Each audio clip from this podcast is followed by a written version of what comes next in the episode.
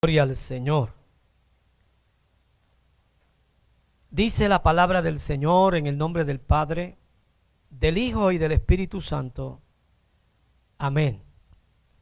Que el mismo Dios de paz os santifique por completo. Y todo vuestro ser, espíritu, alma y cuerpo, sea guardado irreprochable para la venida de nuestro Señor Jesucristo. Inmediatamente nosotros vemos en este texto tres cosas que son importantes.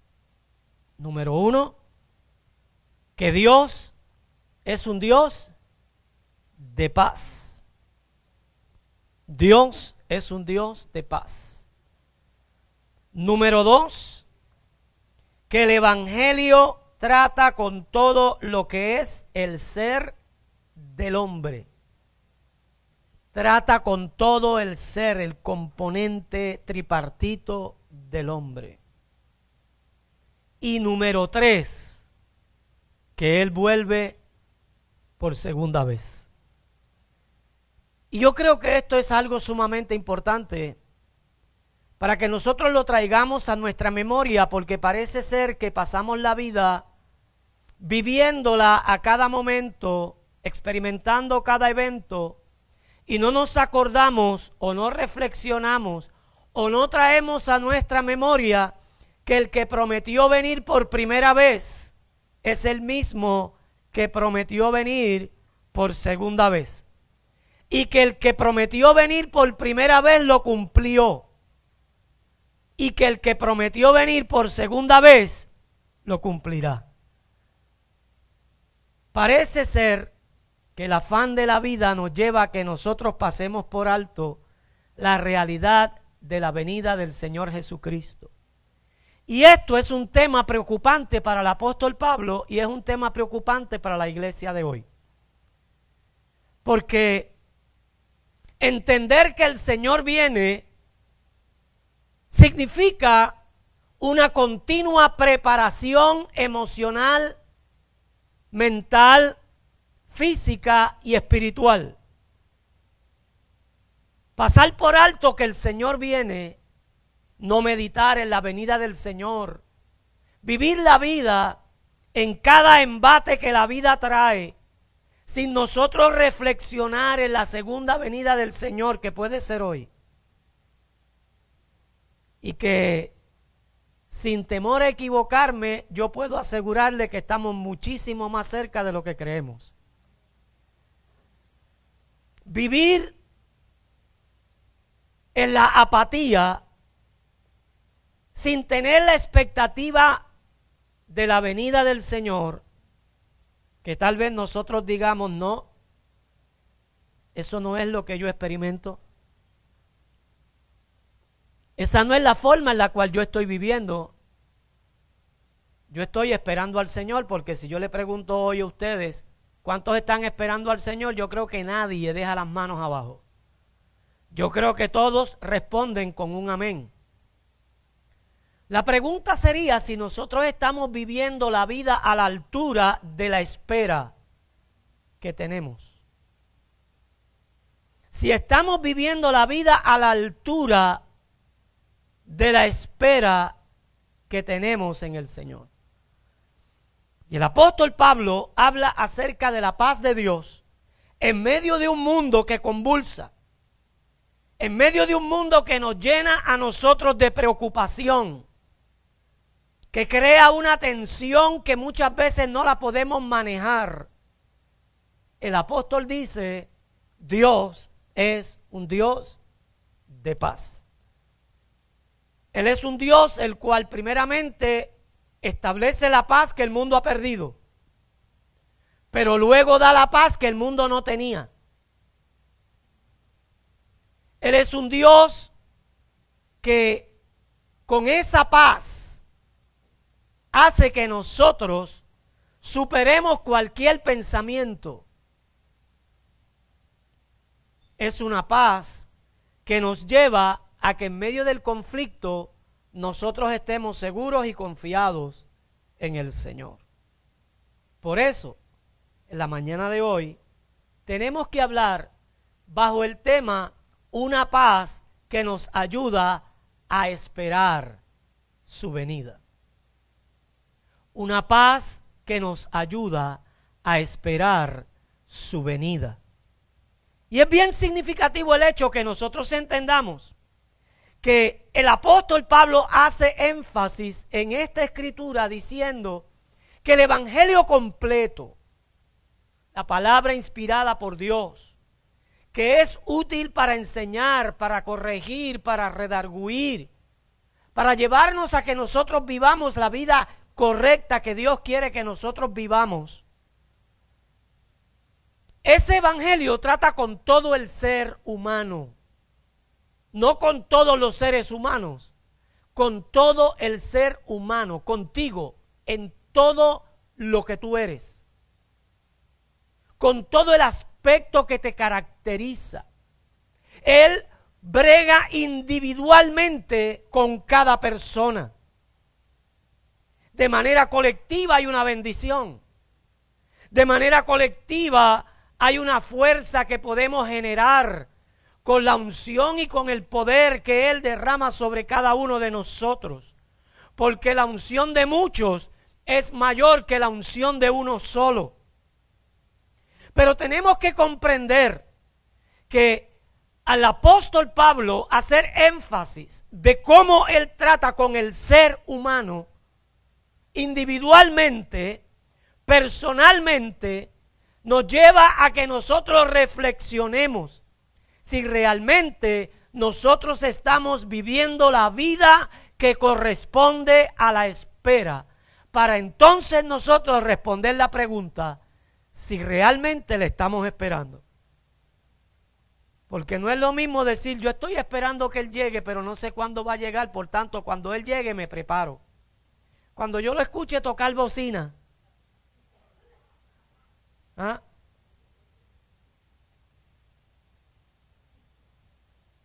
¿Cuántos saben de lo que estoy hablando?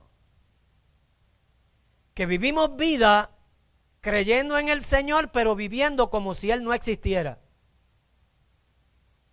que Él no es esa persona importante en nuestra vida, que Él no es esa persona relevante en nuestra vida.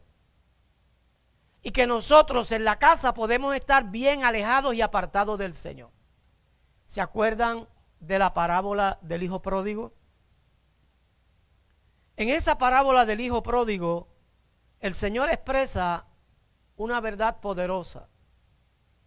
En esa verdad poderosa Él expresa que tú y yo podemos hacer uso y disfrute de la bendición que el Señor nos provee. Y que podemos nosotros, si tenemos la capacidad y la autoridad para hacer con ella lo que nos plazca, con una vida que Dios nos ha dado. Con tu vida tú puedes hacer lo que te dé la gana, ¿sí o no? Tú puedes vivir desordenadamente como vivió el pródigo, ¿sí o no? Y tú puedes utilizar la herencia que Dios te ha dado para, para vivir perdidamente, para gastarla viciosamente, ¿sí o no? La pregunta es, ¿cuál será el resultado de una vida que se desarrolla de una manera irresponsable? Porque dice que no muchos días después de haber recibido la herencia, juntándolo todo, se fue a una provincia lejana, a una provincia apartada. Y allí comenzó a juntarse con gente que no debía juntarse, a compartir con personas que no debía compartir, a vivir una vida perdidamente. Y cuando él habla acerca de irse lejos, no necesariamente él habla de un apartamiento de kilómetros de distancia, sino que él habla de un apartarse de la voluntad de Dios, de un apartarse de una relación con Dios, de un apartarse de una cobija, de un hogar, de una casa. Porque cuando nos apartamos de esa cobija, de ese hogar, de esa casa, llega el momento que los recursos que teníamos comienzan a qué? A gastarse, comienzan a desaparecer hasta el grado que entramos en la necesidad de ver que nos hace falta lo que ya no tenemos. Y si algo el enemigo busca siempre hacernos ver y hacernos entender, es que nosotros vayamos tras aquello que no tenemos y olvidemos lo que tenemos. Que comencemos a añorar para disfrutar lo que no tenemos y no podemos y no podamos disfrutar lo que tenemos. Lo que Dios ha puesto en nuestras manos. Pero no solamente aquel hijo que sale del hogar y se fue a una provincia lejana estaba apartado, sino el hijo mayor que estaba en el hogar también estaba apartado. Porque si leemos esa escritura, nosotros vamos a encontrar que la actitud, la reacción de este hijo mayor cuando el hijo menor llega fue una reacción completamente negativa. Una reacción de, de, una persona que no tiene conciencia de amor, que no tiene conciencia de misericordia y se enojó, dice la escritura.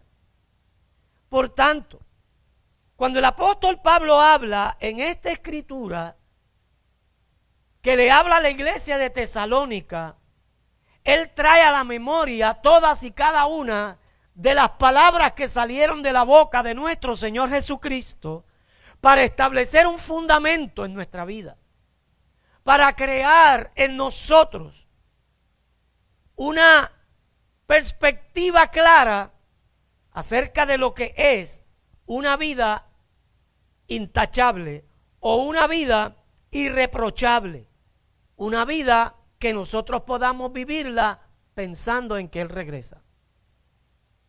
Porque esperar al Señor está bien amarrado a la actitud de vida, al estilo de vida que yo estoy profesando. Si mi estilo de vida no está conforme a lo que el Señor ha establecido, yo no estoy esperando al Señor. Si mi estilo de vida no está consono a lo que el Señor ha establecido en su palabra, y yo estoy divagando en pensamiento y mi fe es una fe fluctuante y yo no estoy claro con mi responsabilidad con el Señor, yo no estoy esperando al Señor. Estoy siendo engañado por el enemigo. Estoy siendo engañado por unos pensamientos y por unos sentimientos.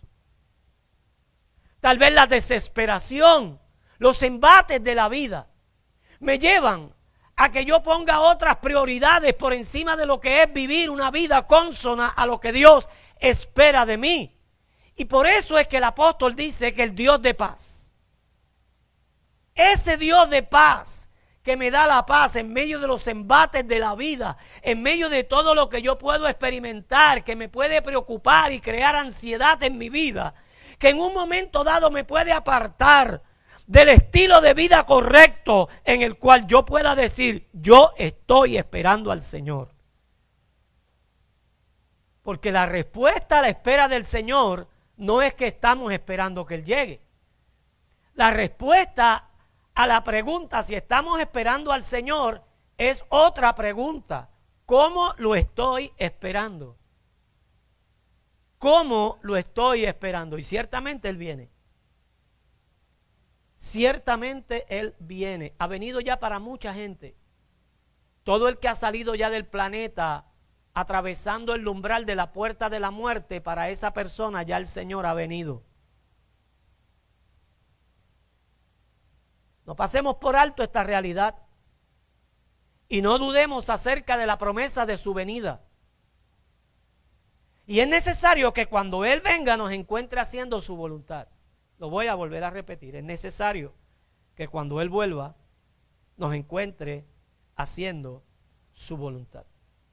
Por tanto, el Evangelio no se concentra en un aspecto de la vida humana, sino que trata con todo el aspecto del ser humano, con el espíritu, con el alma y con el cuerpo. O sea, que es importante tanto lo espiritual para Dios, lo emocional para Dios y lo físico para Dios. En lo espiritual, nosotros vamos a encontrar ese soplo de vida, ese aliento de vida, ese soe de Dios que nos liga a la vida espiritual, que nos liga a lo que Dios es, a la esencia de Dios. Por eso el apóstol Pablo decía que en este mundo, aunque estamos en la carne, no militamos conforme a la carne. Usted y yo tenemos que hacer morir las obras de la carne. La carne no se reprende, yo lo he dicho en muchas ocasiones. La carne hay que matarla, la carne hay que hacerla morir. La carne tiene una fuerza sobre nuestra mentalidad emocional que cuando usted viene a ver, usted está sumido en el pecado, siguiendo tras las pisadas del diablo. Yo establecí el, el, el miércoles aquí, en el estudio del miércoles, que lamentablemente, aunque suene duro, no todo el mundo es hijo de Dios. Todos somos criaturas, hechos a la imagen y a la semejanza de Dios. Pero no todos somos hijos de Dios. Para ser hijos de Dios nosotros tenemos que entrar por el nuevo nacimiento que presenta el Señor Jesucristo en el capítulo 3 del Evangelio según San Juan, en la conversación y diálogo que tuvo con un maestro de la ley llamado Nicodemo. Pero él establece, el mismo Señor, que si no somos hijos de Dios tenemos que ser hijos de otro. Y lamentablemente ese otro es Satanás. Y a los escribas y a los fariseos el Señor Jesús les habló con claridad cuando ellos alegaron ser hijos de Abraham. Y ser hijos de Abraham es, ser hijos de la promesa. Y quien da la promesa es Dios. Y ser hijo de Abraham es ser, hijo de la promesa. Y como el que da la promesa es Dios, es ser hijo de Dios. ¿Y sabe lo que dijo el Señor? Si ustedes fueran hijos de Abraham, las obras de Abraham haríais. ¿Y sabe lo que el mismo Juan el Bautista le dijo a esta misma gente que llegó a las riberas del Jordán para ser bautizados por él? Los llamó hipócritas, los llamó generación de víboras. Les dijo, ustedes tienen que hacer frutos dignos de arrepentimiento. En otras palabras, ustedes tienen que dejar de vivir el estilo de vida que están viviendo para vivir el estilo de vida que Dios quiere que ustedes vivan para convertirse en verdaderos hijos de Dios. Y el Señor le dice, si ustedes fueran hijos de Abraham, las obras de Abraham haríais. Ustedes de vuestro Padre. ¿Qué le dijo Jesús? Dígalo, no tenga miedo. El diablo sois. O sea, el papá de ustedes es el diablo. ¿Por qué? Porque el estilo de vida desarrollado no era un estilo de vida del reino de Dios, del reino de la luz, sino del reino de las tinieblas. Cuando usted y yo fuimos arrepentidos, cuando usted y yo aceptamos a Cristo Jesús, nosotros fuimos pasados, dice el apóstol Pablo que fuimos traspuestos, fuimos pasados de las tinieblas a la luz admirable, del reino de las tinieblas al reino de la luz. Ya ahora somos adoptados por Dios. Y, y siendo adoptados por Dios, ahora tenemos la legalidad de ser hijos. Por eso todo aquel que alega ser hijo de Dios tiene que vivir a la altura que Cristo vivió. Por eso es que el apóstol Pablo dice que nosotros tenemos que crecer a la altura del buen varón perfecto.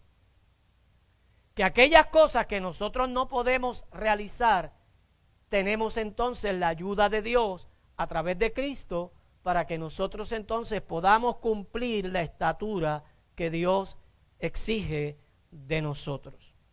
Por tanto, cuando el Espíritu llega a nosotros, ese neuma de Dios, que es lo mismo para usarlo como el Espíritu Santo, como el Espíritu del hombre, el neuma, ese espíritu llega a nosotros para despertar la vida espiritual que estaba dormida, que estaba muerta por causa del pecado. Cuando esa etapa emocional es afectada por esa entrada del Espíritu que viene a traernos la vida de Dios, esa alma o esa parte emocional que es lo que nosotros determinamos como suque o como alma, esa parte del alma, ahí es el asiento de nuestras emociones, de nuestra voluntad. Y ahí Dios comienza a hacer un cambio, una transformación, una metanoia en nuestra vida. Es un cambio de pensar. Es una actividad en la cual tú y yo comenzamos a permitir que el Señor comience en nuestra vida o, o permitirle al Señor que el Señor empiece a transformar nuestra mente a través de lo que es el arrepentimiento, el cambio de nosotros ver las cosas, el punto de vista que yo tengo, la forma en la cual yo creo. Y el Espíritu de Dios viene a trabajar con esa área emocional para ayudarme a formalizar, a fomentar y a establecer lo que es la vida de Dios en mi vida. Y luego, esa área física, que es este cuerpo. Esa área física que es este tabernáculo terrestre. Que el apóstol Pablo lo llama templo del Espíritu Santo. Pero ¿será templo del Espíritu Santo en todas las personas? La respuesta no se hace esperar. Claro que no. Porque para que este cuerpo se convierta en templo del Espíritu Santo, este cuerpo tiene que estar guardado. ¿Y qué significa estar guardado? Estar separado. Separado para Dios. Y no permitir que el pecado se convierta en un estilo de vida en nosotros. No es que no pequemos. No es que no tropecemos y caigamos. Es que el pecado no se convierte en un estilo de vida es que el pecado no reina en nuestra vida. Es que el pecado no nos gobierna. Es que el pecado no establece hacia dónde yo voy a ir. Es que yo puedo estar frente al pecado y yo poder dominarlo. Dios se lo dijo a Caín, ¿se acuerdan? El pecado está a la puerta. Sin embargo, tú te enseñorearás de él el pecado no tiene la autoridad de enseñorearse del hombre. Lo que pasa es que el hombre con su estilo de vida permite que el pecado se enseñoree de él. Cuando Dios le dice a Caín, el pecado siempre va a estar presente. O sea, no importa lo consagrado que tú estés, siempre te vas a encontrar con el pecado. Siempre el pecado te va a salir al paso. Siempre habrá una propuesta del enemigo. Siempre el enemigo te pondrá a pensar, ¿será verdad que si yo como de la fruta del árbol de la ciencia del bien y del mal, yo voy a ser como Dios? ¿Ah? ¿Me voy a codiar con los dioses? ¿Será verdad? Siempre habrá una interrogante y el pecado siempre te dará algunas o muchas ofertas para que nosotros nos convirtamos en desertores de la vida que Dios quiere que nosotros vivamos y seamos delincuentes espirituales. ¿Usted sabe cuántos delincuentes espirituales hay? Entonces, en un cuerpo de un delincuente espiritual no puede haber morada del Espíritu Santo. El Espíritu Santo no entra en un lugar donde hay pecado y donde hay maldad y donde está una actividad continua del mal. Por eso el apóstol dice tenemos que guardarlos de manera irreprensibles. Que cuando nosotros miremos, Dios vea que definitivamente estamos separados para Él. Que nuestra vida está disfrutando de lo que el Señor quiere que nuestra vida está disfrutando de lo que Él ha establecido Y que cuando nosotros nos hagamos la pregunta, si estamos esperándolo a Él, nosotros sin temor a equivocarnos, por causa del estilo de vida que llevamos, por causa del apartamiento que nosotros hemos hecho para el Señor, por causa de nuestra mentalidad, donde dice que este, tenemos que estar meditando en la palabra del Señor de día y de noche y la tenemos que tener grabada en nuestro corazón, nosotros podamos tener una respuesta segura y clara de que sí estamos esperando al Señor. Y esto es sumamente importante. El Evangelio va a afectar la vida en el área espiritual. Por causa de Cristo, nuestra relación con Dios es restablecida. Por causa de la muerte, del derramamiento de su sangre, esa relación que se había roto, esa relación que se había perdido, nosotros podemos restaurarla. Por tanto, el hombre no tiene ninguna excusa. Dios toma la iniciativa. Dios abre la puerta, Dios abre el camino. Pero ¿qué te dice el enemigo? Que tú eres muy débil, que esto es muy fuerte, que no se puede. Pero nosotros tenemos la capacidad para hacerlo. Nosotros tenemos la intervención divina en nosotros. Pedro dice que en nosotros hay una naturaleza divina por causa de Cristo Jesús.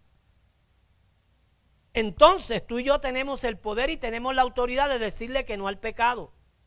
Tú y yo tenemos el poder y tenemos la autoridad para no seguir militando conforme a la carne.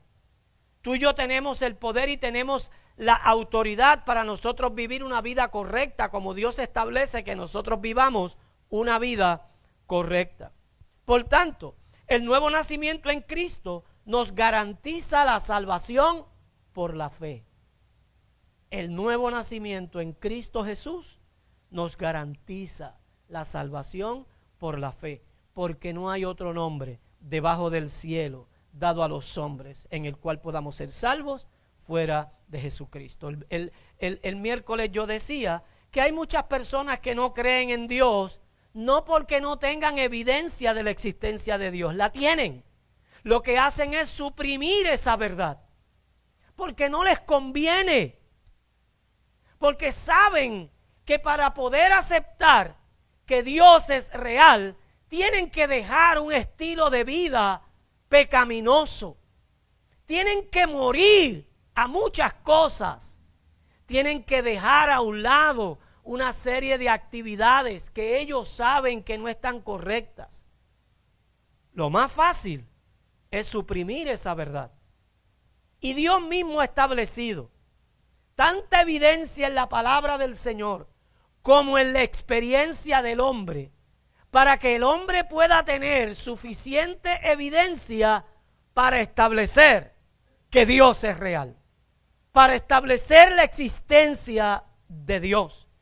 Y yo decía que en la creación Dios permitió que se plasmara ahí la personalidad de Él. O sea que en todo lo que nosotros vemos, como el artista que escribe y plasma en un lienzo lo que hay en su mente, lo que la, figura que, que él trae a su mente, la hace una realidad en un lienzo y a través de esa pintura Él trae un mensaje. Así mismo es Dios en todo lo que es la creación.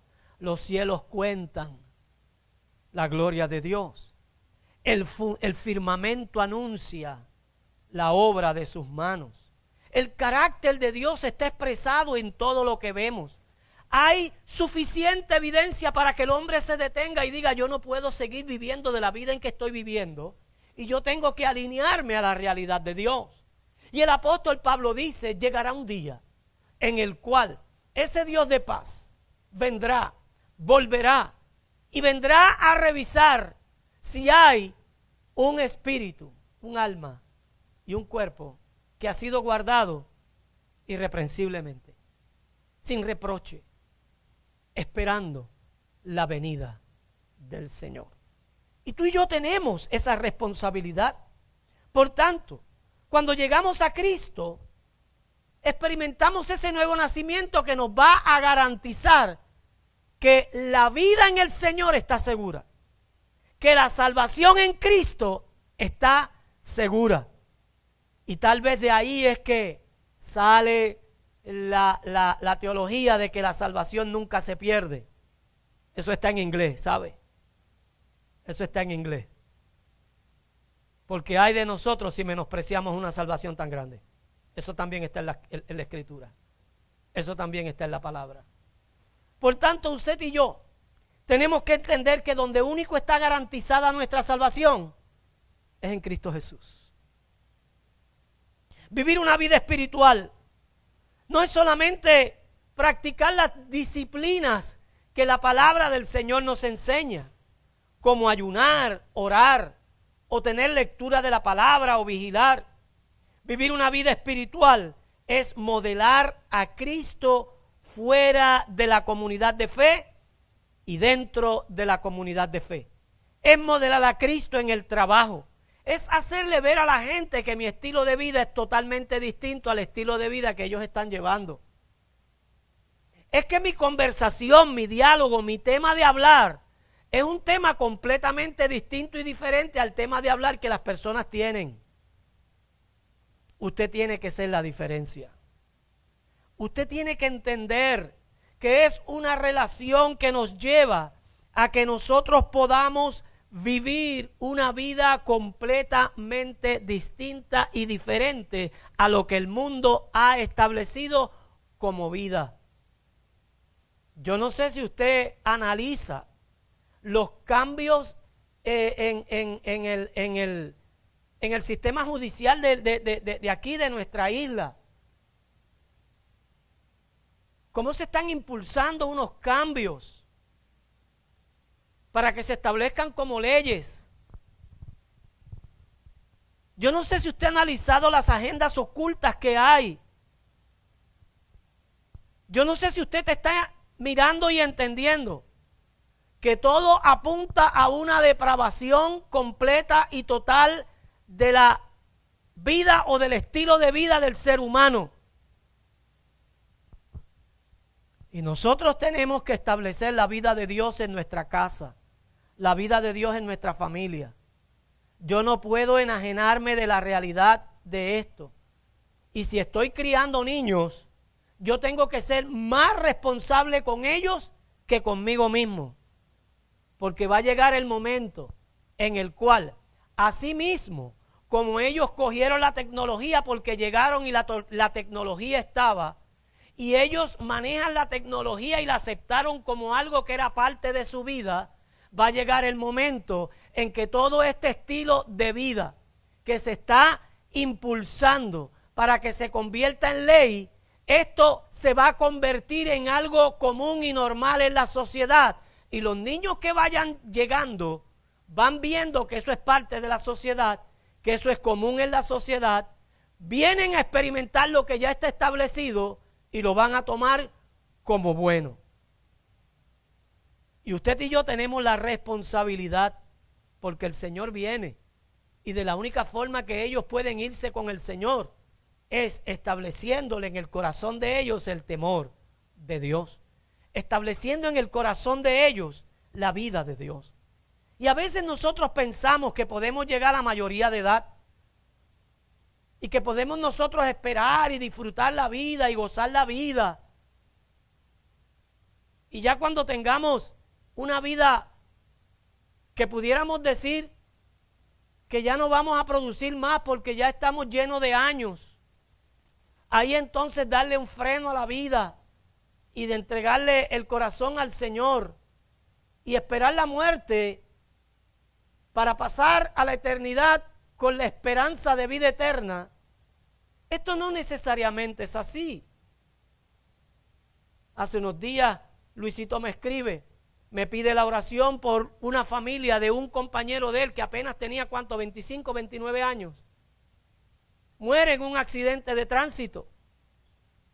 No llegó a esa etapa de vida sexagenaria, sectagenaria, octogenaria.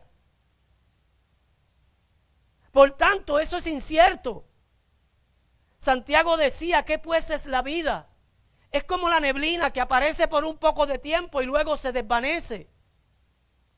Entonces nosotros tenemos que detenernos a pensar, a analizar. ¿Cuánto tiempo de vida me queda?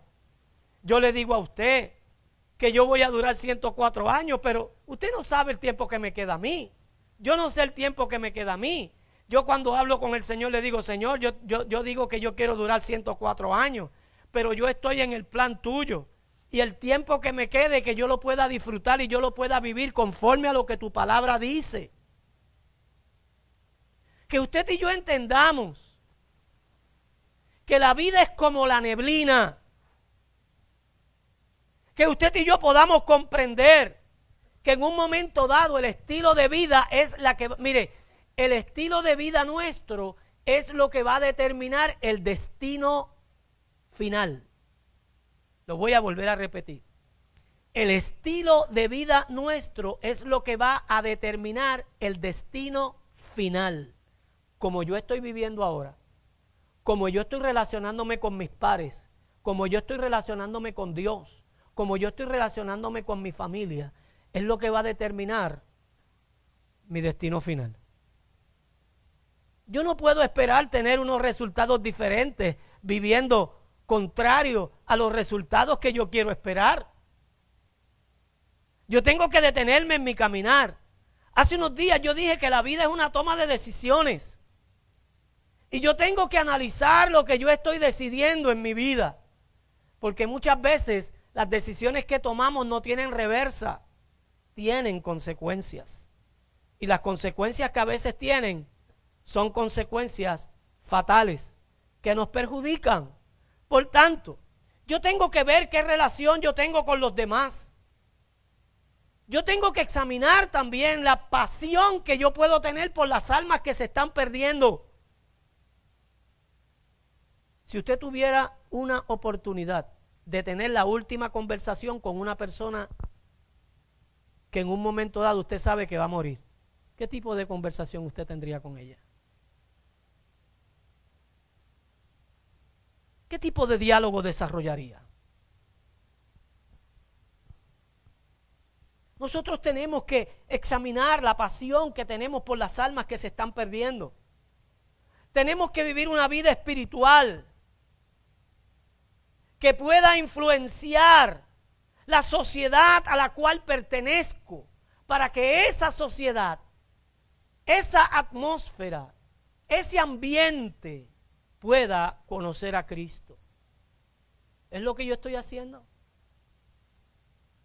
¿Es lo que yo estoy haciendo? Yo estoy viviendo para que la gente que me rodea conozca a Cristo. Si no estoy viviendo así, yo no estoy esperando al Señor. Yo no estoy esperando a Cristo. Tenemos que revisar nuestro interés. Tenemos que revisar lo que nosotros estamos haciendo. El Evangelio va a afectar la vida en el área natural.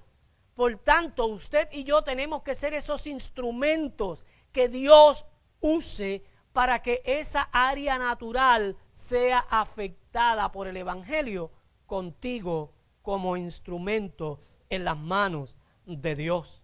Y tenemos que ser responsables con esa relación que desarrollamos con el mundo. Lo espiritual va a tratar con el corazón del hombre. Lo espiritual va a tratar con esa eh, eh, decisión que el hombre va a tomar.